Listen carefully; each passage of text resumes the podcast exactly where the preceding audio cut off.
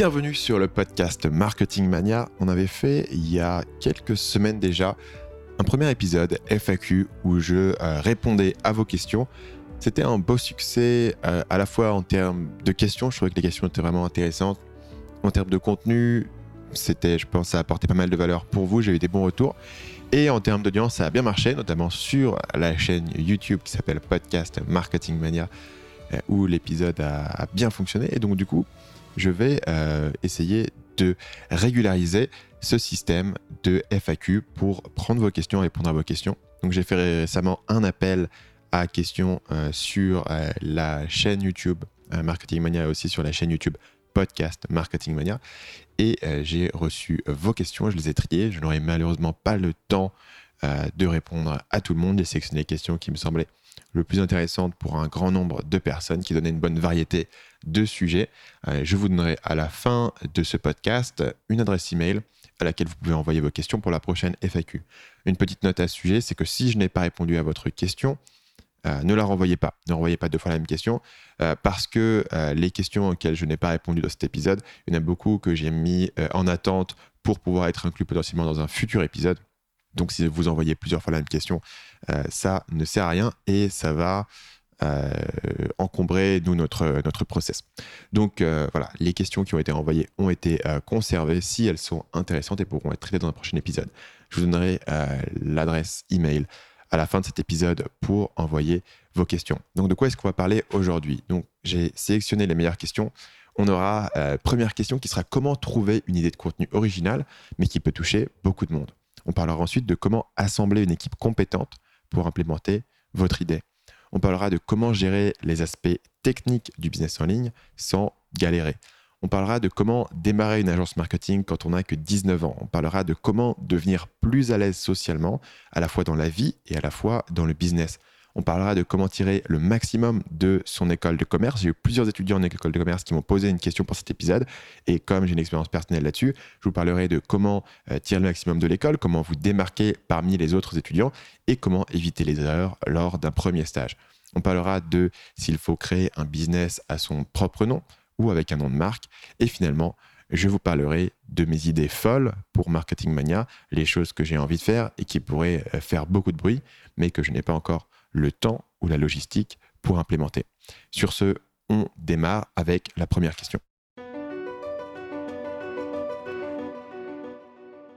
Comment trouver une idée de contenu assez originale pour être différente des autres, mais qui permette aussi de toucher beaucoup de monde Merci Nassim pour ta question, euh, bien concise, tout à fait euh, droite au but. C'est une question qu'on n'a même pas eu besoin de remonter derrière, donc c'est Parfait. Donc, comment est-ce que tu fais pour trouver une idée de contenu qui est à la fois originale et qui peut toucher beaucoup de monde?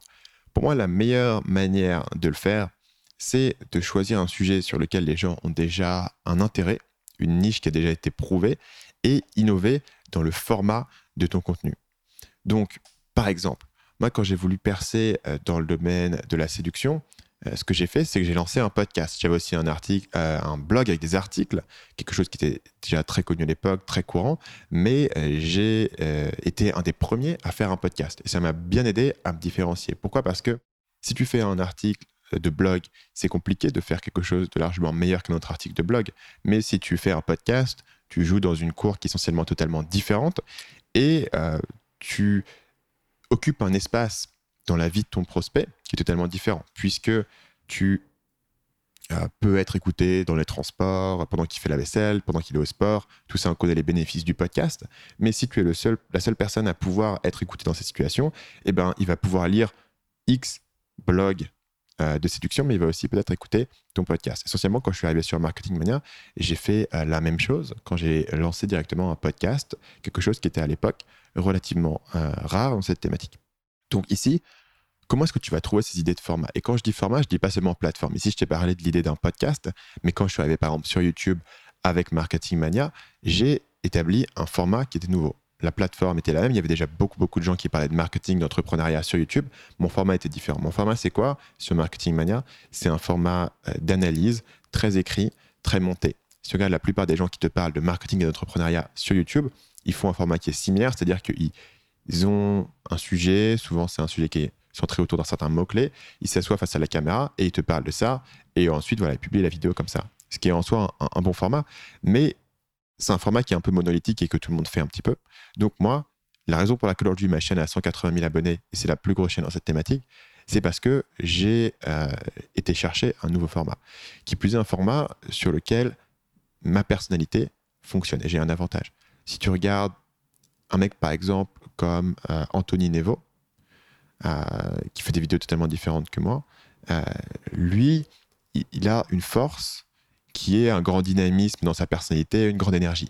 Donc, il mise là-dessus pour différencier ses vidéos, et c'est ça qui l'a aidé à, fonctionner sur YouTube. Donc, euh, ici, l'idée, c'est comment est-ce que tu peux te différencier, non pas sur la thématique, en allant chercher une thématique dont personne n'a jamais entendu parler, puisque s'il n'y a pas déjà une audience de base sur cette thématique, c'est compliqué de monter cette audience, puisque où est-ce que tu vas aller la chercher? C'est pas impossible, mais c'est relativement compliqué. Alors que sur une audience, où, sur une thématique où il y a déjà beaucoup de trafic, il y a déjà beaucoup de choses qui se passent, il y a une certaine ébullition, eh bien là, tu peux euh, essayer de proposer quelque chose de différent, soit sur la plateforme comme le podcast, YouTube, blog, soit euh, sur le format, la manière dont le euh, contenu lui-même est construit. Donc, quelques exemples de ça. tu regardes un mec comme Antoine BM. Antoine BM, à l'origine, aujourd'hui, il il a, fait 40 trucs différents, il a une carrière, il a rebondi sur sur 50 idées différentes, enfin pas sur des idées différentes, mais sur des manières de travailler qui sont différentes, euh, en passant du, de, YouTube au podcast, euh, aux emails quotidiens. Mais si on regarde la manière dont il a décollé à l'origine, il a décollé sur YouTube, en parlant euh, d'entrepreneuriat, de monter son business, etc. Donc essentiellement un, sujet qui a été vu et revu. Son innovation d'origine, c'est une innovation non pas sur le contenu, mais sur le format. Sur le format, c'est-à-dire qu'il faisait un système de vlog. Et d'où venait ce système de vlog? Il venait d'un Américain qui s'appelle Casey Neistat. Si tu reviens aux premières vidéos d'Antoine BM, à l'époque où il a fait euh, son voyage en, Asie, à l'époque où moi, je l'ai rencontré pour la première fois et j'ai fait mon premier podcast avec lui, il s'inspire très directement de euh, ce format qui avait été euh, proposé par Casey Neistat. Mais évidemment, Casey Neistat, c'est un mec qui habite à New York, euh, il, fait du, skateboard électrique, et puis il a un peu sa vie qui est différente. Donc Antoine Bems prend ce format, le met dans un contexte totalement différent de je vis de mon business en ligne, je suis nomade digital et je voyage en Asie et il te montre un peu son voyage, mais avec les mêmes codes en matière de, visuel, en matière de musique, etc. Bien souvent, quand tu commences, c'est compliqué d'innover, de trouver un format complètement différent. Si tu pars de zéro euh, artistiquement, tu vas souvent commencer par imiter quelqu'un d'autre. Et donc là, il imite Casey Neistat et il trouve un format et ça lui a permis de décoller puisque personne ne mettait ce soin-là et cette énergie-là dans ses vidéos euh, à l'époque euh, sur cette thématique-là. Donc moi, j'ai parlé tout à l'heure de mon exemple, mais en fait, ma chaîne à l'origine a été inspirée de chaînes américaines euh, qui parlent notamment de cinéma et qui vont écrire des vidéos très écrites, très montées, où ils vont analyser des films en profondeur. Notamment une chaîne qui s'appelle le Nerdwriter, euh, qui est une chaîne très populaire anglophone. Il y en a quelques-unes. Il y en a une qui s'appelle Every Frame a Painting. Il y en a une qui s'appelle Know You See It. Et maintenant, c'est un format qui s'est beaucoup développé euh, dans le milieu de la critique de films, notamment aux États-Unis.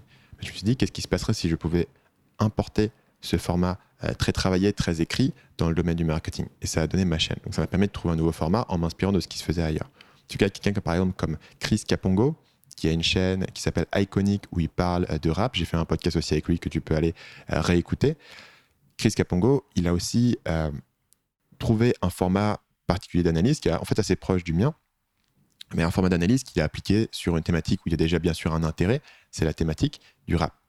Et quand tu regardes comme ça tous les formats qui fonctionnent, tous les youtubeurs qui cartonnent, tu te demandes, tiens, qu'est-ce qui se passerait si j'appliquais ce format-là dans une toute nouvelle thématique? Qu'est-ce qui se passerait si je faisais un système de vlog, par exemple, à la Gary Vee?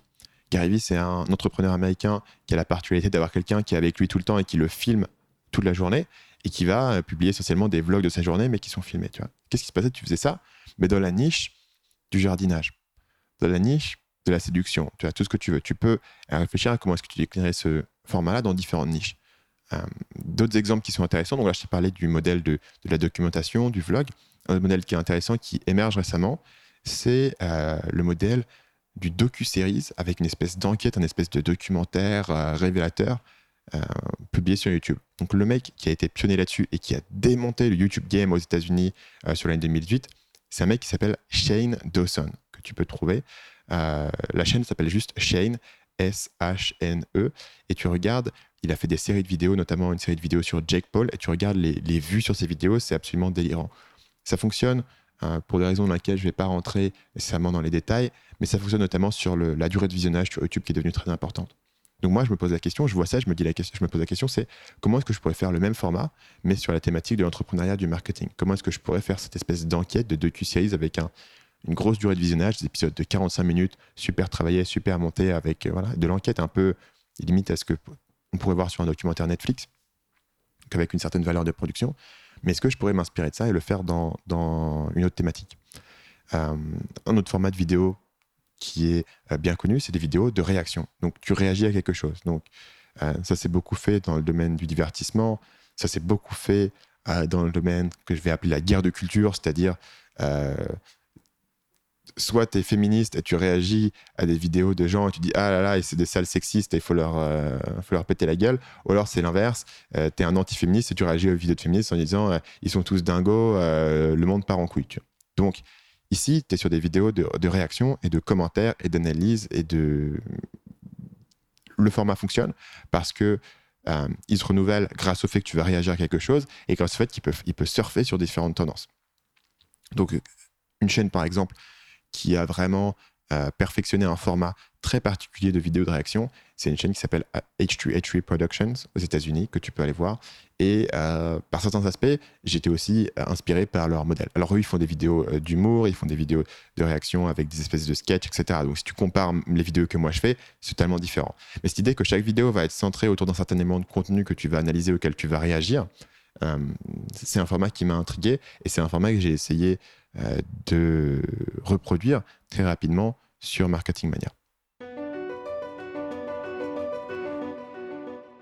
Deuxième question d'un expéditeur qui s'appelle Nablezone. On va supposer que c'est un, nom. Euh, j'ai beaucoup d'idées de business sur Internet. Certaines germent depuis des années et sont améliorées au fil du temps, mais restent à l'état d'idées. D'autres sont concrétisées par quelqu'un d'autre et je suis toujours frustré de découvrir dans la nature une idée que j'ai eue.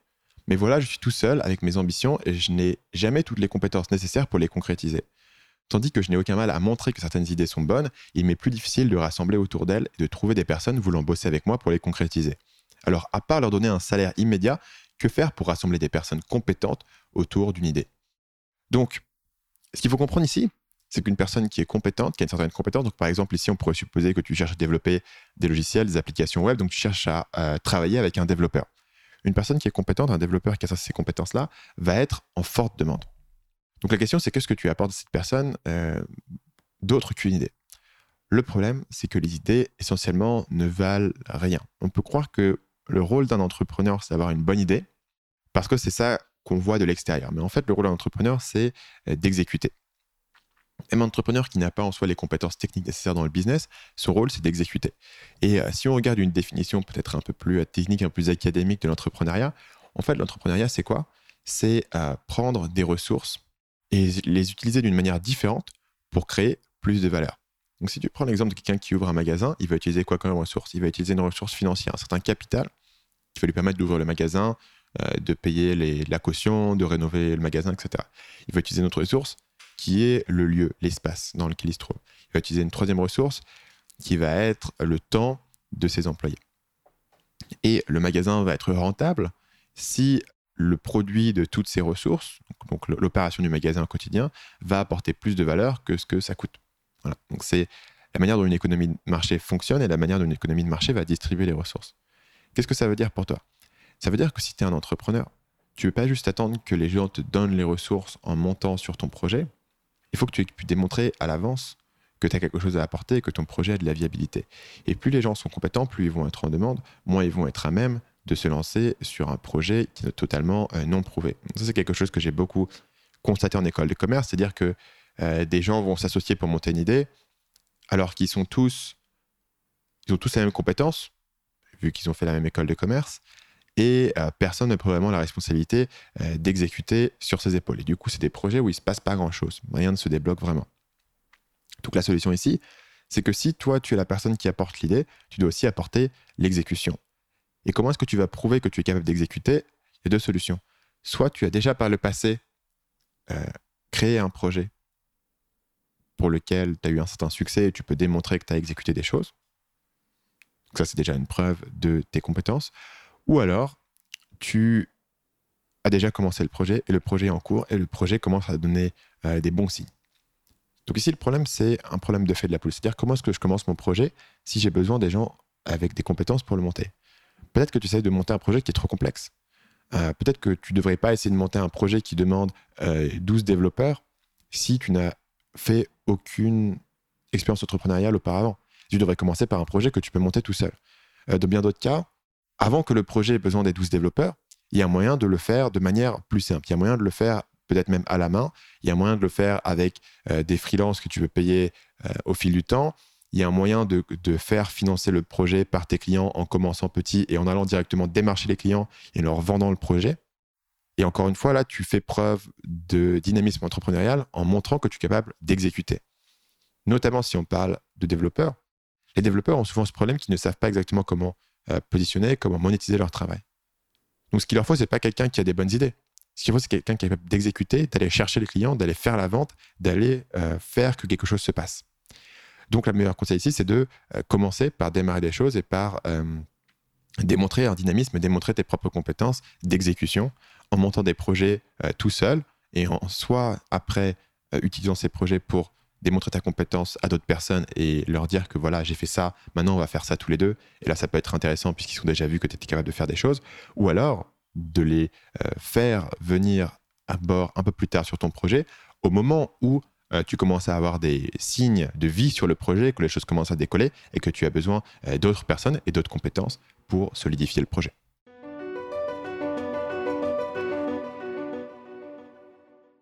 Salut Stan, je galère actuellement autour des outils et plateformes essentiels pour le démarrage de ma ligne d'affaires web.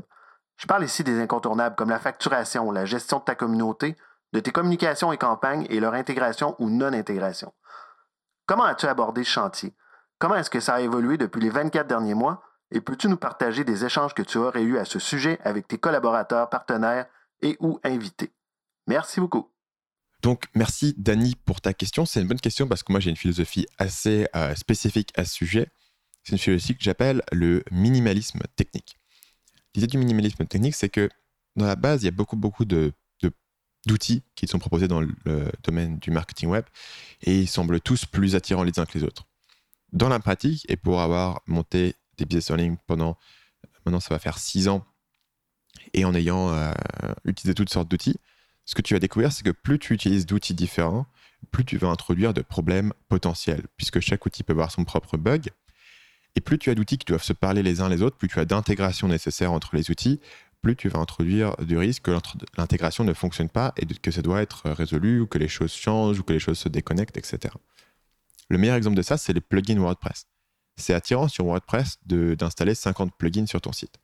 Le problème, c'est qu'il est fréquent que des plugins aient une interaction négative, c'est-à-dire qu'un plugin bug avec un autre plugin.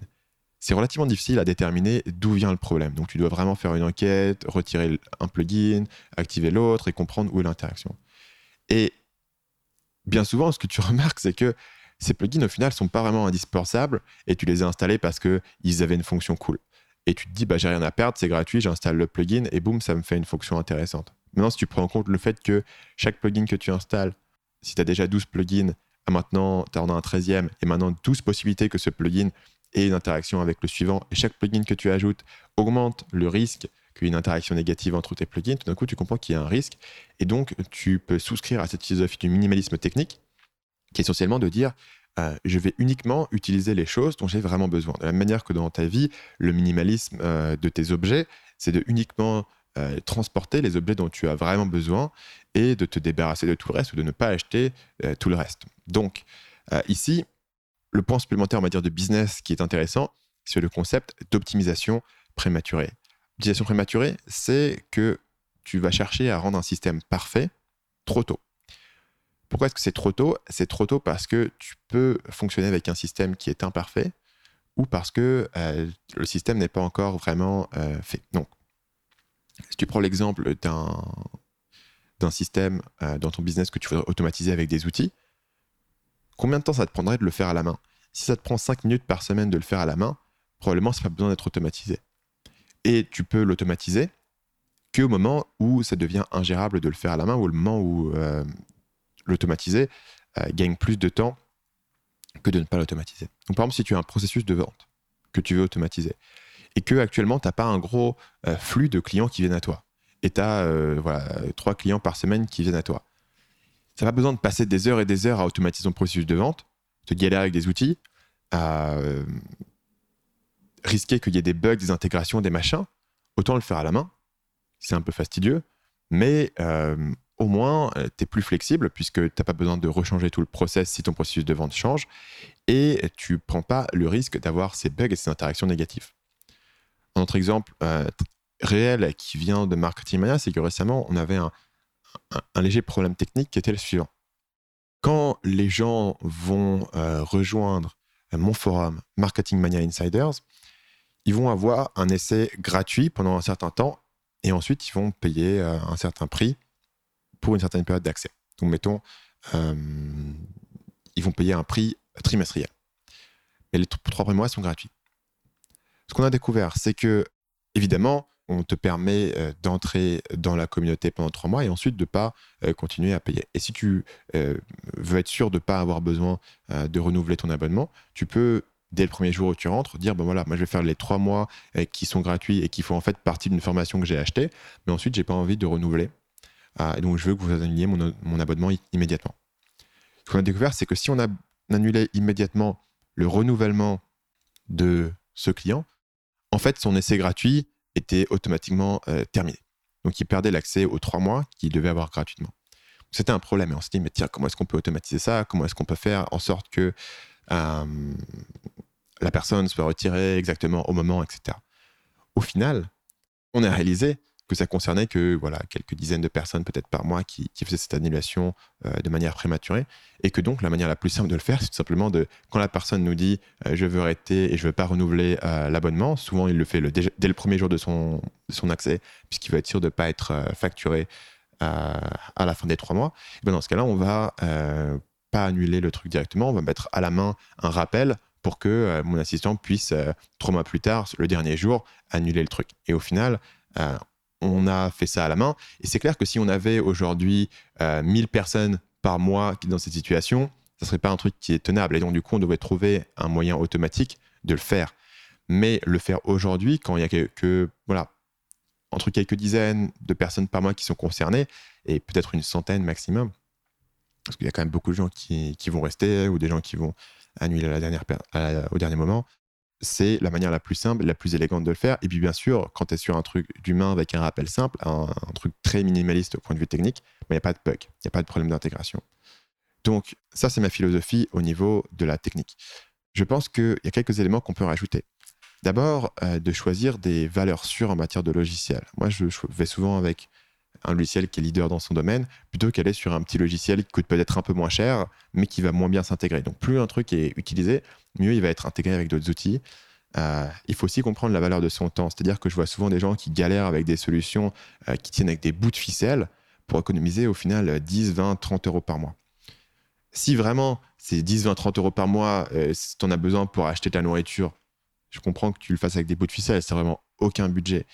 Mais dans la plupart des cas, il vaut mieux euh, payer 30 euros par mois, être tranquille et pas avoir un truc qui va se casser la figure euh, tous les trois jours et qui va te prendre des heures à, à débugger. Donc c'est pour ça que je vais avec des, des, logiciels qui sont leaders dans le marché. Donc mon setup actuel, il est très simple, relativement simple. Il fonctionne sur quatre piliers majeurs. Le premier, c'est Lead Pages, une application qui te permet de créer des pages de capture et qui crée aussi mes pages de vente. Deuxième, c'est ActiveCampaign, qui fait toute l'automatisation en back-end au niveau euh, de l'email marketing notamment. Euh, le suivant, c'est ThriveCart, un, outil de euh, shopping cart qui me permet de prendre les paiements et de gérer les facturations. Et le dernier, c'est Wishlist Member, qui est un plugin WordPress que j'utilise pour gérer les accès de mes membres. Tu verras que dans ces quatre piliers, j'ai même pas mentionné WordPress. Évidemment, j'ai un site WordPress, marketingmania.fr fonctionne sur WordPress mais euh, je fais très peu de choses sur WordPress, j'ai très peu de plugins sur WordPress, c'est pas un pilier qui est important, et j'essaye de pas faire des choses sur WordPress parce qu'il s'intègre pas forcément bien avec tout le reste.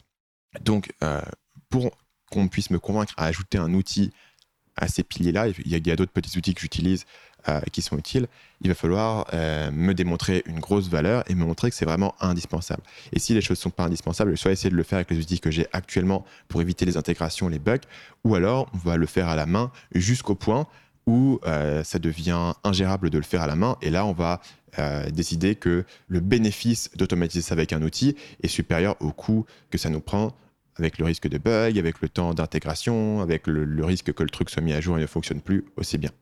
Dernière petite chose là-dessus, il y a un outil qui est miraculeux, qui permet de tout intégrer avec tout, et qui s'appelle Zapier, Z-A-P-I-E-R.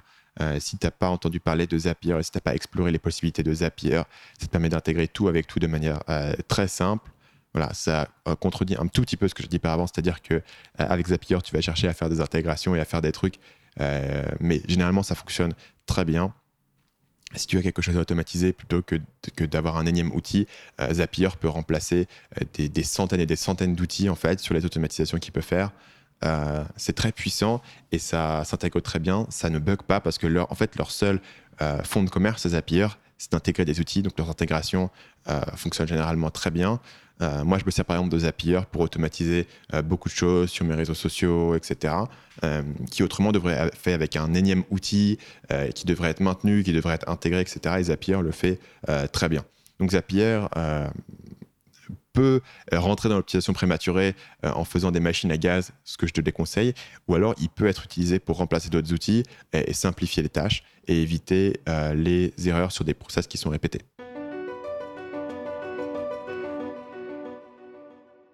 Question suivante nous vient de Tom. Bonjour Stan. Tu as parlé du fait que tu étais plutôt timide à une époque. Pourrais-tu nous dire comment tu es devenu plus à l'aise socialement ou encore avec les femmes ainsi que l'impact que cela a eu sur ton business? Donc, Ici, on est sur un problème. En fait, j'ai beaucoup réfléchi à ce problème, évidemment, puisque j'ai commencé avec un site qui s'appelait Séduction Academy, dont la proposition de valeur, c'était d'aider les hommes timides à gagner en confiance et à mieux réussir avec les femmes. Ce que j'ai découvert, c'est que tu as ici un problème circulaire et c'est valable dans la séduction, mais c'est aussi valable au niveau du business. C'est-à-dire que si tu bases ta confiance en toi sur l'image que les autres ont de toi, c'est l'œuf et la poule. C'est-à-dire que les gens doivent être impressionnés et te faire confiance et t'apprécier pour que tu aies confiance en toi. D'un autre côté, tu as besoin d'avoir confiance en toi pour pouvoir aller vers les autres, euh, démontrer tes compétences, être apprécié, etc. Donc tu as un problème qui est circulaire. La solution à ça, c'est euh, de ne pas baser ta confiance en toi sur l'image que les autres ont de toi, mais sur quelque chose d'interne. Quelque chose qui t'appartient, quelque chose que tu peux contrôler. C'est aussi une idée euh, qui est très forte dans le stoïcisme, c'est de ne pas baser ta valeur propre, ton amour propre, sur quelque chose que tu ne peux pas contrôler. Et la chose que tu peux le moins contrôler au monde, c'est la manière dont les gens réagissent à toi et ce que les gens pensent de toi. Donc, qu'est-ce que tu peux contrôler? C'est par exemple ta vie quotidienne, ta discipline, ton travail, le sport, tes hobbies, tes passions, des choses comme ça. Il faut baser ton identité, qui tu es, non pas sur l'idée que les gens ont de toi, mais sur ce que tu fais, sur ce que tu peux contrôler. Donc en matière de séduction comme en matière de networking business, quand tu parles à quelqu'un, il doit y avoir quelque chose de plus important dans ta vie que la personne à qui tu parles. Et c'est un piège dans lequel les apprentis séducteurs vont souvent tomber, puisqu'ils se sont construits une vision du monde qui est que la chose la plus importante pour un homme et ce qui valide un homme et ce qui fait que tu réussis et ce qui fait que tu es admirable, c'est de réussir avec les femmes. Le problème, c'est que pour réussir avec les femmes, il faut avoir confiance en soi. Donc, sont dans un problème de l'œuf et de la poule qui est que soit on doit développer une personnalité narcissique, totalement dysfonctionnelle, où on se prend pour le roi du monde pour pouvoir séduire, ou alors on se trouve toujours dans une position d'infériorité et euh, qui rend mal à l'aise. Tu peux consulter entièrement ce problème en basant ta confiance en toi, non pas sur le succès que tu vas avoir avec les femmes ou encore une fois dans le networking et ce que les gens pensent de toi. Ici, je, je parle de l'exemple de séduction parce qu'il était directement euh, mentionné dans la question, mais sur quelque chose d'interne. Et pour moi, le business a été particulièrement utile ici, euh, puisque tu peux baser ta confiance en toi sur tes habitudes de travail, sur ta discipline, sur tes compétences, dans un premier temps. Dans un second temps, évidemment, tu vas euh, fonder cette estime de toi sur tes accomplissements, sur ce que tu as pu faire. Mais bien sûr, au départ, quand tu n'as pas encore accompli des grandes choses, euh, il faut que tu aies quelque chose en interne. Et souvent, je pense que la discipline, l'ambition, les compétences que tu développes sont une bonne manière de développer euh, cette compétence. Dans la vie, quand on sort de l'aspect business, c'est euh, tes hobbies, tes passions, tes intérêts. S'il y a des choses qui t'intéressent euh, bien au-delà de la personne à qui tu as envie de parler, tu seras toujours beaucoup plus intéressant et tu pourras moins être dépendant de l'opinion des autres, ce qui va te rendre paradoxalement plus facile à apprécier.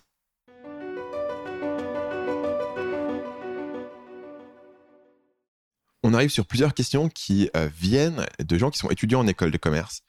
et je voudrais faire une petite série de questions à ce sujet. Ma première question nous vient de Hugues. Toi qui es passé par une école de commerce, quel conseil donnerais-tu à un étudiant en école de commerce pour tirer le maximum d'avantages de son école? Donc, Hugues, je pense qu'ici, il faut que tu comprennes ce que l'école peut t'apporter et ce qu'elle ne peut pas t'apporter. Et à ce niveau-là, euh, le marketing de ton école et la manière dont eux communiquent avec toi est souvent assez trompeur. Donc la première chose qu'il faut reconnaître, c'est que euh, les cours en école de commerce sont majoritairement inutiles. Donc j'ai souvent parlé des entrepreneurs dans ma vie, certains avaient fait des écoles de commerce, et personne ne te, dira ah vraiment mon business il a été construit parce que euh, Monsieur Dupont en marketing m'a vraiment donné des super conseils. Donc essentiellement les cours en école de commerce sont là pour meubler un peu. Euh, c'est la meilleure manière que je peux l'exprimer. Sont, sont là pour meubler et pour euh, bah, parce que c'est une école donc il faut avoir des cours, mais ne vont pas t'apporter grand chose et ne vont en tout cas rien t'apporter qui n'est pas euh, dans les livres que tu aurais pu lire. Et c'est valable pour le marketing, c'est valable pour la compta, c'est valable pour tout. Deuxième chose à noter, c'est que la majorité des gens en école de commerce sont euh, idiots et sont immatures. Donc on est sur des gens, notamment si tu as fait prépa, mais même si tu n'as pas fait prépa, c'est la même chose. Si tu as fait prépa, tu es sur des gens qui ont été, euh, qui sont sortis du bac, qui ont été au bagne entre guillemets pendant deux ans, qui ont été totalement réprimés dans leurs envies, dans les trucs à faire, et qui se sont dit qu'ils sont arrivés en école de commerce et c'est le moment pour faire la fête comme des fous. Au final, tu vois, je vais pas aller cracher là-dessus, mais il faut comprendre que tu peux assez rapidement gâcher tes, 2, 3 ans d'école, 4 ans d'école, euh, à pas faire grand-chose d'intéressant euh, parce que tu vas te prendre dans un système de compétition de statut. Notamment, moi, mon expérience était au niveau des, associations, qui était un système de statut, de tribalisme, qui était une compétition totalement euh, tournée à l'intérieur de l'école, de qui allait aller dans l'association cool, qui allait être cool, qui allait être pas cool, qui allait être populaire, qui allait être au BDE, etc. Des trucs qui n'ont aucun intérêt dans le monde réel et doucement une, une, certaine perte de temps et une certaine perte d'énergie.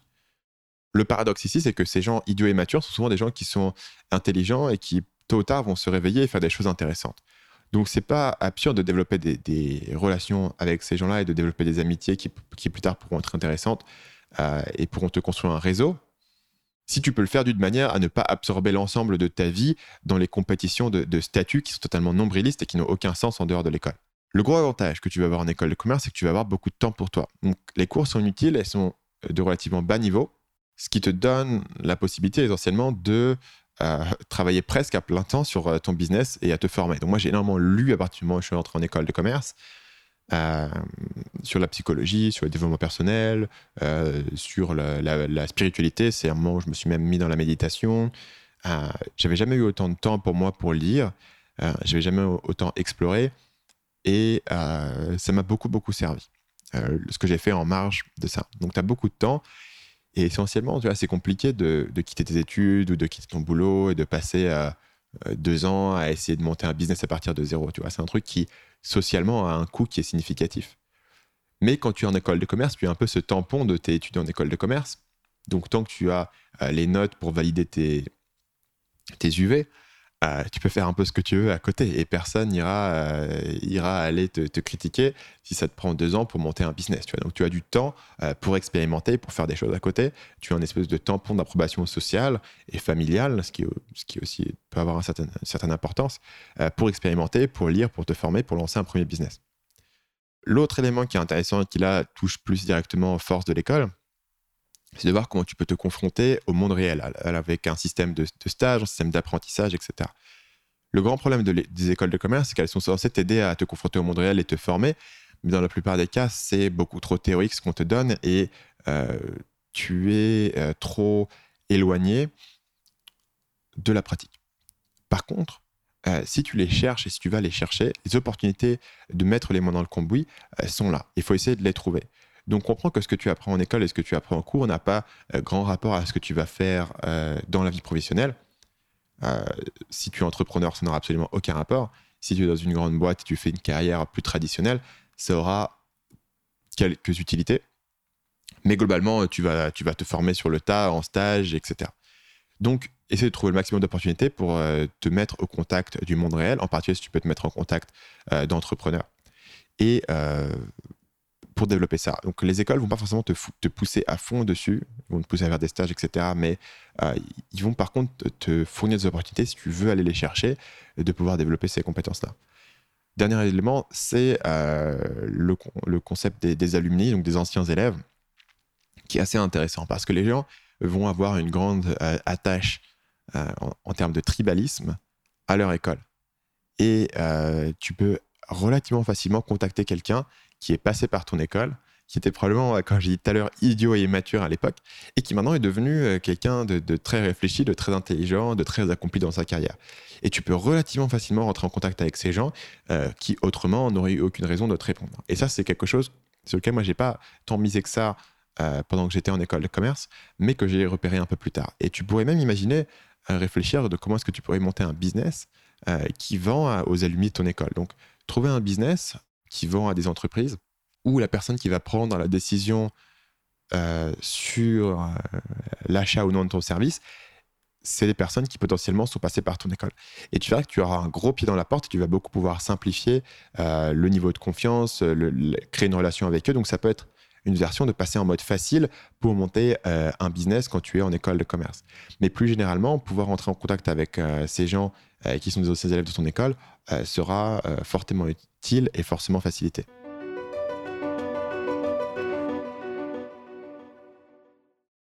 On a deux autres questions euh, de Valentin sur les écoles de commerce. Première question, c'est quel conseil euh, donnerais-tu pour se démarquer d'un point de vue marketing en école de commerce? On vient tous des mêmes horizons et on a tous eu les mêmes cours pour débuter. Euh, qu'est-ce qu'un professionnel comme toi utilise réellement? Donc, Valentin mentionne ici différents outils, porteurs, le SWOT, etc. Donc, la réponse, c'est qu'un professionnel comme moi, dans ces outils, comme le, le, SWOT, etc., les forces de porteurs, ce que j'utilise, c'est essentiellement zéro. Donc il faut comprendre qu'il y a deux choses qui peuvent s'appeler marketing. En fait, tu as le marketing qui est la pub que tu vois sur TF1. C'est euh, un marketing de branding qui est là pour construire une marque. Un marketing qui est surtout euh, déployé par les grandes marques. Et c'est ce que j'appelle, entre guillemets, le marketing de PowerPoint. Pourquoi? Parce que quand tu es dans une grande boîte, le plus important dans ton travail, c'est pas de créer du marketing qui va parler forcément aux clients, c'est de pouvoir communiquer en interne sur ce que tu fais. Donc, tu vas créer des PowerPoint, expliquer ce que tu fais. Et c'est pour ça que ces concepts théoriques, comme le SWOT, comme les études de marché, comme les benchmarks, euh, vont être extrêmement populaires. C'est des outils qui sont tournés vers l'interne pour pouvoir démontrer euh, ce que tu fais, expliquer ce que tu fais à ta hiérarchie, et pas vraiment des outils qui sont tournés vers l'externe, des outils de communication efficaces. Une deuxième catégorie de marketing, c'est le marketing direct c'est les lettres de vente, c'est les pages de vente, c'est euh, la pub Facebook, c'est un marketing qui est direct tourné vers le client, un marketing qui est chiffré et un marketing qui est basé sur les résultats. Et comme le marketing est direct et il est chiffré, il y a beaucoup moins de préoccupations de communiquer en interne, de pouvoir prouver ce que tu fais, puisque au final, euh, si ta lettre de vente a euh, eu un beau taux de conversion et a attiré des clients avec un coût qui est raisonnable pour l'entreprise, tu n'as pas besoin d'expliquer sur un PowerPoint que tu as fait les cinq forces de porteur. Donc, ce qu'il faut comprendre, c'est qu'une école de commerce va t'expliquer euh, le marketing de branding et va jamais te parler de marketing direct. Jamais non plus te parler de méthodes lean, donc les méthodes un peu d'entrepreneuriat, d'expérimentation et de test. Parce que euh, c'est des méthodes qui sont trop proches de la pratique et qui rentrent pas trop dans le cadre d'un cours et d'un examen. Donc, par exemple, moi, j'ai eu des cours d'entrepreneuriat quand j'étais en école de commerce et on m'a parlé de la méthode lean. La méthode lean, au cas où euh, il y a une confusion, c'est le bouquin euh, Lean Startup de Eric Ries qui vous dit essentiellement de quand vous avez une idée de business, commencez par créer une version très simple de votre produit, essayez d'aller le vendre aux gens et selon les retours, vous allez faire évoluer l'idée. Donc c'est une, idée de, de commencer petit et d'évoluer de manière itérative au lieu d'avoir un grand plan dans votre tête. Donc on a eu ce cours. Mais quel était l'examen qu'on avait derrière? L'examen qu'on avait derrière, c'était de faire une présentation en PowerPoint euh, de notre idée de business avec des projections de revenus sur 5 ans, ce qui est totalement absurde puisque euh, si ton idée, euh, elle a même pas, même pas été voir un seul client, tu n'as même pas créé une landing page, comment est-ce que tu peux savoir sur 5 ans combien d'argent est-ce que tu vas faire? Et par le modèle de cours, d'amphithéâtre, de professeur, etc., euh, on ne te pousse pas vraiment à apprendre ces, méthodes de testing et d'aller faire les choses. Donc là, tu as une opportunité. Puisque en cours, on va t'apprendre qu'une moitié des techniques de marketing, tu peux essayer d'apprendre l'autre moitié par toi-même. Et pour ça, euh, tu peux aller voir ma vidéo euh, sur les meilleurs livres marketing qui est sur YouTube. Donc si tu tapes euh, Marketing Mania meilleurs livres sur YouTube, tu devrais trouver, j'ai deux vidéos sur le sujet, une qui est vraiment sur les bouquins business marketing, une autre qui est sur les bouquins dans, d'autres domaines que je te conseille aussi de lire parce que ça va te permettre d'arrondir les angles là-dessus. Donc pour être clair, ici, je ne dis pas que le marketing axé sur le branding est inutile et je ne dis pas que c'est utile de savoir ça, notamment si tu vas travailler dans une grande boîte, il faut comprendre les codes qu'utilisent ces grandes boîtes pour communiquer en interne. Puisque si tu ne veux pas communiquer en interne, tu ne pourras jamais avancer dans ta carrière. Mais euh, comme tu as cette, toute autre euh, partie, et c'est toute autre manière de faire du marketing, qui est une manière plus entrepreneuriale, euh, plus directe, plus chiffrée, et qui existe et que tu peux apprendre et qu'on ne t'apprend pas en école, la meilleure manière de te différencier par rapport à des étudiants qui ont le même parcours que toi, que les mêmes cours que toi, c'est d'aller trouver cette autre moitié du marketing qu'on t'a pas appris en école.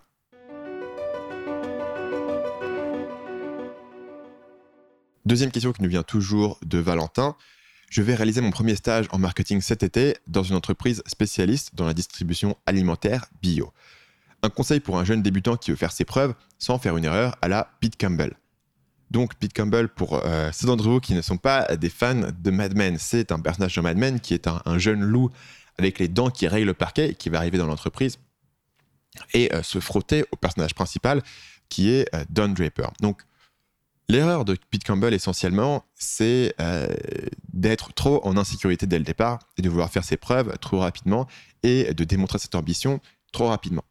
Et c'est ça qui apparaît comme étant un, problème, c'est que il essaye de faire ses preuves avant vraiment euh, d'avoir compris comment euh, l'environnement fonctionnait.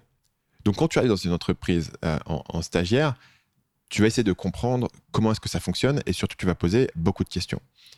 Le corollaire ici en matière sociale, c'est que pour être intéressant, il faut commencer par être intéressé. Donc poser des questions à la personne, essayer de comprendre euh, ce qui est en train de se passer. Si tu arrives dès le départ et tu essaies de prouver que tu es euh, super malin, super intelligent, ça va vraiment bien se passer parce que tu n'as pas encore le contexte correspondant à la politique interne de l'entreprise, correspondant à la situation sur le marché, etc., pour pouvoir euh, faire ces suggestions.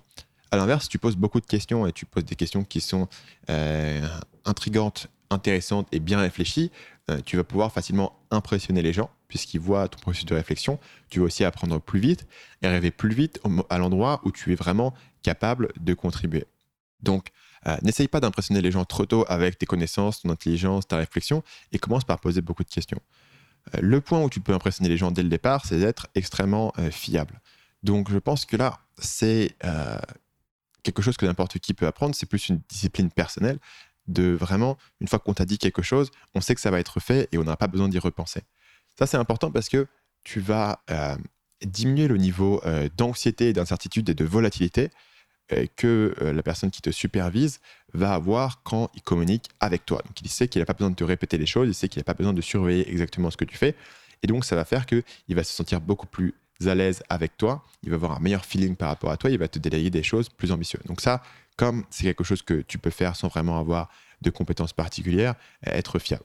Euh, pour euh, faire une parenthèse là-dessus, c'est une erreur que moi je pense que j'avais fait quand j'étais dans mon premier stage. C'est-à-dire que j'essayais euh, vraiment d'avoir des, des super idées, mais je pense qu'il y a des moments où j'aurais pu faire plus d'efforts pour démontrer que voilà, tout sera fait et, retirer l'incertitude de savoir si les choses vont être faites dans les temps, notamment en, faisant un peu les choses parfois à la dernière minute, etc. Euh, je ne comprenais pas forcément à l'époque euh, l'importance psychologique de faire les choses en avance et d'apporter cette réassurance à mon boss. Le point suivant, c'est de faire briller ton boss.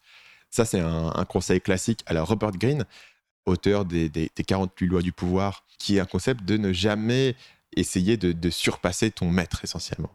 Pas créer cette animosité avec ton mentor. Donc, faire briller euh, ton boss, c'est-à-dire lui filer des idées, améliorer euh, ses projets et ne pas essayer de, briller à l'extérieur au-dessus de, cette personne et comprendre que ton destin, d'une manière ou d'autre, va être attaché à la personne qui te supervise directement et euh, que tu dois essayer d'investir dans cette personne et l'aider à avoir l'air brillant aux autres personnes de l'organisation plutôt que de toi-même essayer de te faire monter au-dessus de cette personne ou de toi-même essayer d'impressionner les gens directement. Ici, tu dois sacrifier un petit peu de ton ego, qui est de prendre le crédit pour tes idées, pour tes accomplissements, et euh, l'investir à la place dans une stratégie qui est de, mettre en avant euh, la personne qui te supervise directement. Dernier conseil, c'est de saisir euh, les opportunités de voir de nouvelles choses ou de rencontrer du monde. J'ai parlé tout à l'heure de l'importance de mettre les mains dans le cambouis. Quand tu es en stage, tu as directement les mains dans le cambouis et tu peux faire encore plus en te portant volontaire pour organiser différentes choses, et notamment en rencontrant différentes personnes dans le milieu, euh, que ce soit des, que ce soit des clients, que ce soit des, fournisseurs, que ce soit des, entreprises partenaires, plus tu peux te mettre dans ces trucs-là, plus tu vas voir de choses, plus tu vas voir de manières de fonctionner, et plus tu vas apprendre de choses intéressantes, et plus tu vas créer de contacts qui peuvent être utiles par la suite.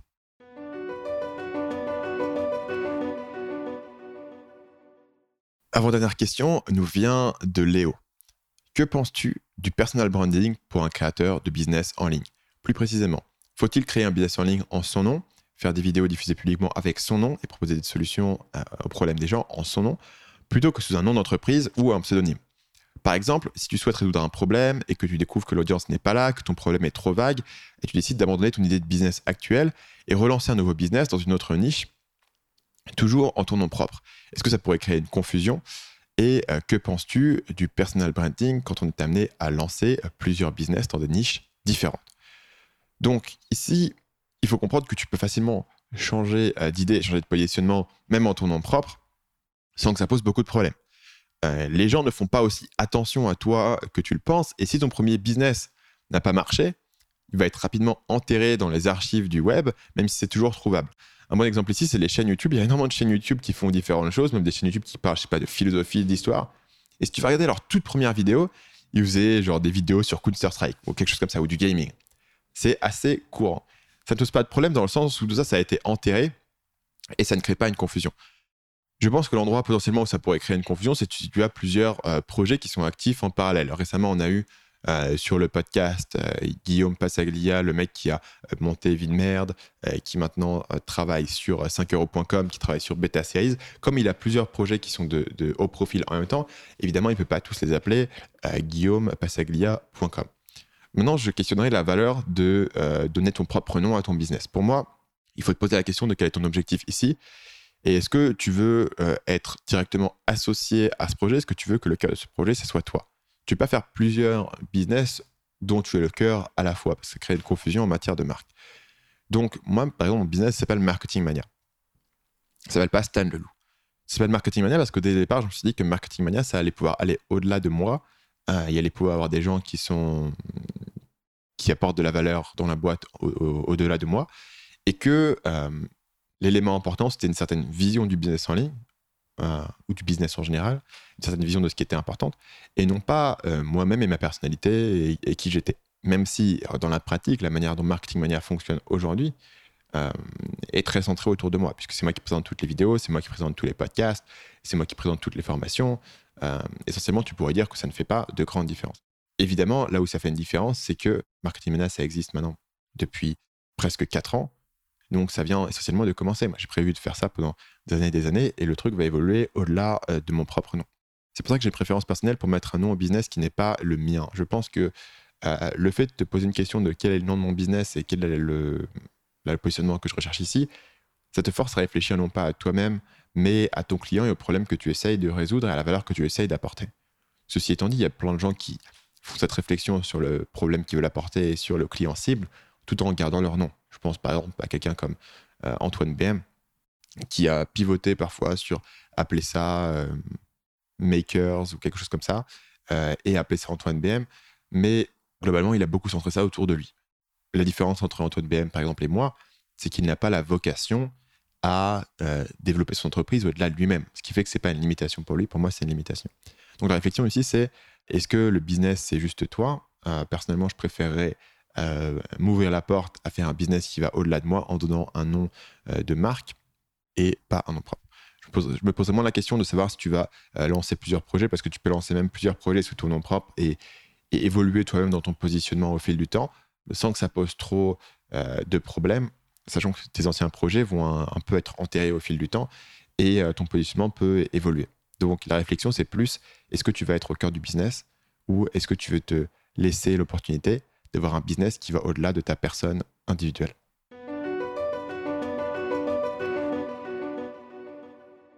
On arrive donc à la dernière question de cet épisode FAQ qui nous vient d'un expéditeur qui s'appelle Trucs et Astuces. La question est la suivante. As-tu des idées un peu folles pour Marketing Mania dont tu es sûr qu'elles marcheraient, mais dont tu n'as pas le temps ou la logistique nécessaire à leur implémentation? Donc la réponse, c'est qu'il y a énormément d'idées que j'ai. Euh, plus elles sont folles, euh, moins je, suis sûr qu'elles marcheraient. Euh, mais dans tous les cas, c'est vrai qu'il y a une question de temps, il y a une question de, logistique. actuellement, si vous avez suivi un petit peu les coulisses de Marketing Mania, vous avez peut-être vu que je suis en train de faire un recrutement. Je suis en train de recruter deux personnes que je suis en train de, faire venir à Bangkok. c'est le signe qu'on a, d'abord que le business continue à, grossir avec une grosse, grosse vitesse et que rien que pour maintenir euh, le niveau d'activité, le niveau de service actuel, euh, j'ai besoin d'au moins une personne en plus, mais c'est aussi le signe que euh, on développe une capacité de pouvoir faire d'autres projets. Je crois beaucoup à l'importance de se concentrer, de faire une chose à la fois et de le faire bien. Ce qui crée une contradiction à mesure que tu veux grossir et faire plus de choses, et ce qui te demande de ne pas faire des choses que tu as envie de faire tant que tu n'as pas la capacité de les faire en matière d'équipe. C'est pour ça que je recrute deux personnes pour développer ces ressources qui me permettent d'exécuter pas mal de ces projets. Donc les projets, je vais te donner différentes catégories de, projets et d'idées un peu folles que j'ai et qui, me donnent envie. Euh, les premiers tournent autour de la communauté. Une des avancées majeures, une des innovations majeures que j'ai fait sur Marketing Mania sur l'année 2018, ça a été de développer la communauté Marketing Mania Insiders, essentiellement à partir de zéro. À l'origine, j'avais juste un groupe Facebook qui était actif, mais voilà, c'était comme un groupe Facebook, c'est-à-dire que les gens euh, passaient un peu en, stand-by, poser leurs questions et, avoir des réponses. Et puis c'était tout. Je voulais développer une vraie communauté avec des gens qui s'entraînent, avec des gens qui se connaissent et des gens qui peuvent euh, s'accompagner pendant des années. On a développé notamment euh, un système de groupes de travail qu'on appelait avant les groupes mastermind, on va matcher des groupes de 5 à 6 personnes au sein de la communauté pour avancer sur leurs projets ensemble, qui sont au même niveau, qui ont des problématiques similaires. Euh, on a, fait des lives pour répondre aux questions-réponses. Euh, on a développé un, forum beaucoup plus profond et qui encourage des conversations beaucoup plus intéressantes qu'un groupe Facebook, etc. Donc ça, c'est ce qu'on a fait en 2018 et ça a été possible grâce à un recrutement que j'ai fait de Paul en mars 2018. Donc maintenant, j'ai plein d'idées de comment est-ce qu'on pourrait améliorer la communauté encore plus et qui demande de libérer du temps, puisqu'actuellement, euh, Paul est trop occupé sur d'autres projets pour pouvoir passer sur la communauté. Donc, des choses comme les rencontres présentielles. Donc, euh, améliorer ce sentiment de communauté en ayant des rencontres présentielles dans différents endroits, peut-être faire notre propre conférence, des choses comme ça. C'est des projets qui sont extrêmement intrigants pour moi, qui, je pense, apporteraient beaucoup de valeur à la communauté et qu'on n'a pas encore tout à fait les ressources et le temps euh, d'organiser et de gérer la logistique. Je pense que c'est quelque chose qui va se développer une fois qu'on aura et puis euh, recruter de nouvelles personnes et quelque chose sera en place et qu'on va se repencher sur ces aspects de communauté et essentiellement euh, continuer dans la lancée dans laquelle on est actuellement. Au niveau du contenu, euh, j'ai plein d'idées et une de mes idées qui m'intéresse le plus et qui est la plus lourde à développement en matière logistique, c'est de travailler sur un système de séries documentaires sur le processus de l'entrepreneuriat. J'ai mentionné rapidement tout à l'heure la chaîne de Shane Dawson qui à créer des espèces de, documentaires, une série documentaire de 8 épisodes de 45 minutes chacun qui vont en profondeur dans, dans la psychologie d'un certain youtubeur. C'est euh, un format qui m'intéresse. Pouvoir aller faire ces enquêtes en profondeur, pouvoir faire un sujet, pouvoir aller beaucoup plus profondément que ce que font euh, n'importe qui d'autre de mes concurrents. Donc, par exemple, sur la chaîne, le 1er janvier 2019, j'ai publié une vidéo qui dure près d'une heure qui euh, s'appelle Monter business en ligne à partir de zéro en 2019 et qui rentre vraiment dans les détails les formats plus longs m'intéressent, euh, et notamment ajouter toute une partie du documentaire euh, à ces formats-là, c'est quelque chose qui serait extrêmement intrigant pour moi et que je voudrais pouvoir euh, développer. Actuellement, on n'a pas encore tout à fait la logistique, mais c'est pareil, c'est quelque chose sur lequel on travaille avec le recrutement actuel sur lequel on est. Et je pense que là-dessus, il y aura beaucoup de nouveautés, peut-être sur l'année 2019, mais en tout cas sur l'année 2020, j'ai prévu des, choses intéressantes de ce domaine-là. Et je pense qu'on va vraiment essayer de redéfinir la manière dont on crée du contenu et aller euh, pousser ça à vraiment un niveau supérieur. Il y a aussi beaucoup d'idées qui sont de monter des business annexes à Marketing Mania. Euh, il y a plusieurs motivations à ça, en fait.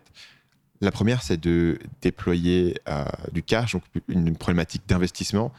Aujourd'hui, quand vous commencez à, gagner voilà, plusieurs dizaines de milliers d'euros, plusieurs centaines de milliers d'euros par mois sur le business en ligne, a la question de qu'est-ce que vous allez faire de cet argent? Bon, tu, peux soit le claquer dans des Lamborghini euh, pour euh, faire des pubs YouTube, et dans des villas, etc.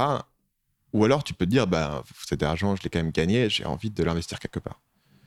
Et donc, qu'est-ce que tu vas faire? Tu peux faire de l'immobilier, tu peux faire, mettre ça dans la, bourse, dans des trackers, etc., qui sont des investissements qui sont intéressants. Le problème, c'est des investissements qui sont accessibles à tout le monde, donc il y a beaucoup de concurrence et tu ne vas pas avoir une rentabilité qui est supérieure au marché. C'est aussi des investissements que tu ne contrôles pas euh, vraiment complètement et c'est aussi des investissements euh, sur lesquels tu n'utilises pas euh, ta force, ta compétence de marketing web, puisque si tu commences à faire beaucoup d'argent en marketing web, on suppose que tu as une bonne compétence là-dessus.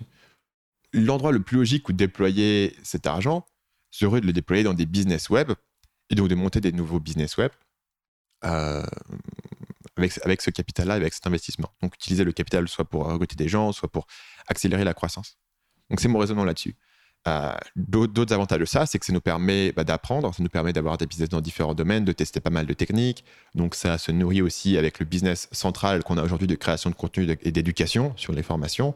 Et ça permet aussi de fournir des études de cas. Il faut savoir que euh, on fait des études de cas avec les clients qu'on a mais euh, souvent on les garde en interne sur les formations, puisque avec l'exposition qu'on donne, une étude de cas de, quelqu'un, euh, il peut y avoir pas mal de, copieurs qui vont se lancer à, sa poursuite.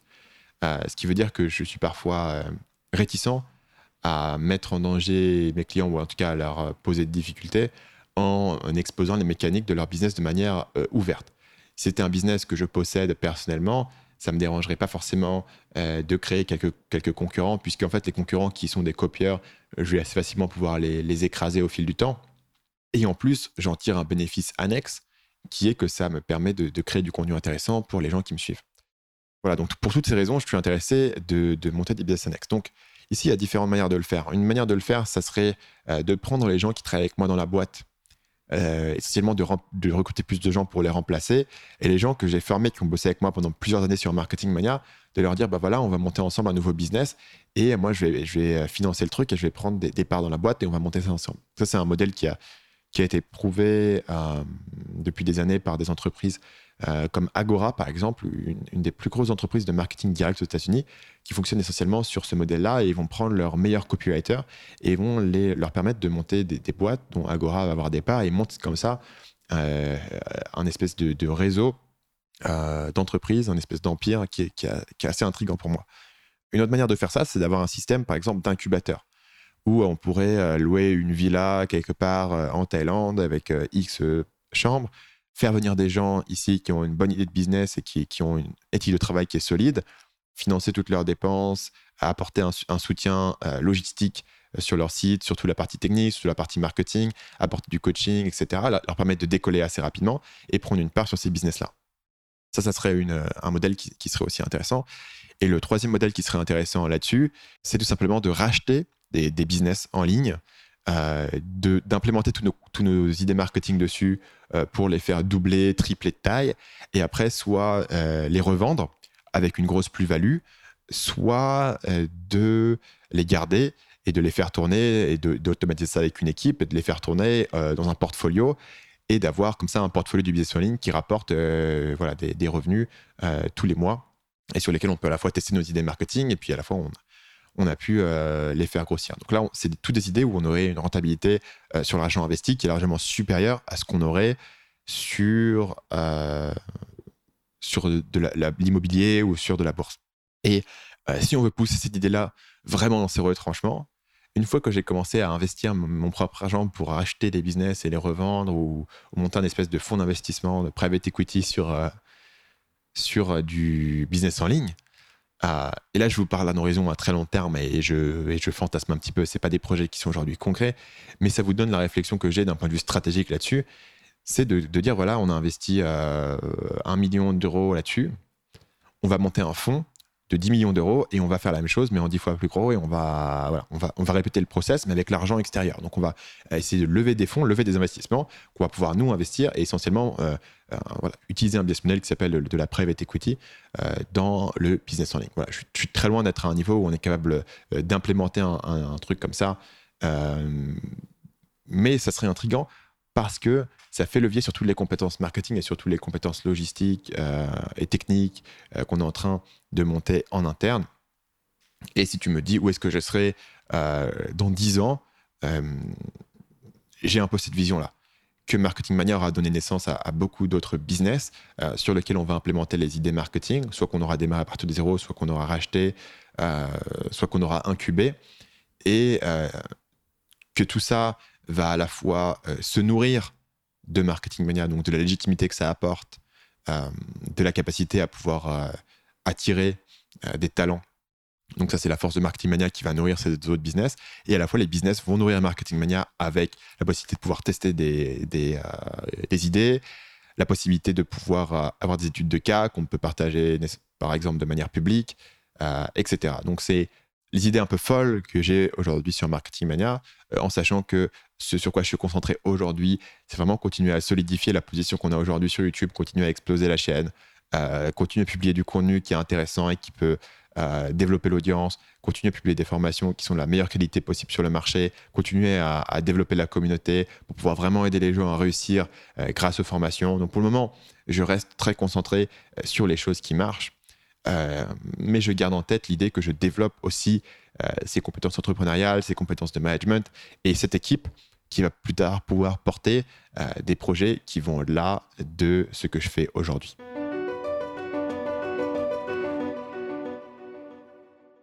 Voilà, c'était la dernière question. Euh, merci d'avoir été avec moi jusqu'à la fin de l'épisode. Euh, si vous avez aimé cet épisode et vous voulez en savoir plus, rendez-vous sur euh, marketingmania.fr et sur la page d'accueil, vous allez avoir accès à différents guides gratuits, notamment le guide pour construire votre audience. Si vous partez de zéro et vous voulez monter un business, c'est le meilleur endroit où commencer. Ça s'appelle Comment construire une audience qui achète, marketingmania.fr/slash audience. Et vous allez avoir les conseils en matière de positionnement, par où commencer, quelles sont les choses qui sont importantes quand vous démarrez, quelles sont les choses qui sont moins importantes quand vous démarrez. Donc ça, c'est euh, marketingmania.fr slash audience.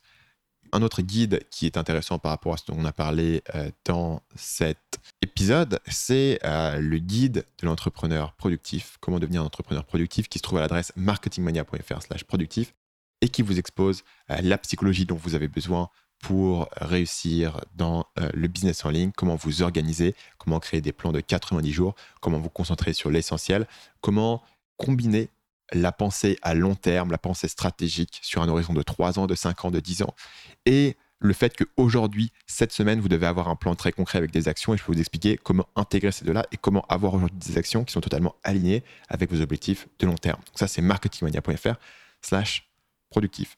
Et finalement, si vous avez apprécié cet épisode et si vous voulez avoir votre question dans une future FAQ euh, sur Marketing Mania, il suffit d'envoyer un email à l'adresse faq@marketingmania.fr. Donc c'est faq@marketingmania.fr et à votre email sera automatiquement ajouté à la liste des questions potentielles qu'on pourra traiter plus tard. Quelques petites notes là-dessus. Euh, j'essaie de privilégier euh, les questions qui ont été posées par audio. Donc si vous avez euh, un téléphone, et évidemment que vous avez un téléphone qui n'a pas de téléphone, enregistrez un petit message vocal de moins d'une minute et envoyez-le en pièce jointe du mail. Ça augmentera les chances que votre question soit sélectionnée pour un futur épisode. Sinon, vous n'avez pas besoin de renvoyer les questions qui ont déjà été envoyées parce que on les a gardées peut-être pour un épisode futur. On peut bien sûr pas traiter toutes les questions puisqu'on a reçu beaucoup plus de questions que je n'étais capable d'en traiter en une heure. Mais si vous avez une question intéressante à laquelle vous pensez que euh, j'aurais envie de répondre ou à laquelle vous avez envie d'avoir une réponse, envoyez ça à l'adresse faq.marketingmania.fr, de préférence un message vocal de moins d'une minute. Je vous retrouve la semaine prochaine pour le prochain épisode de Marketing Mania.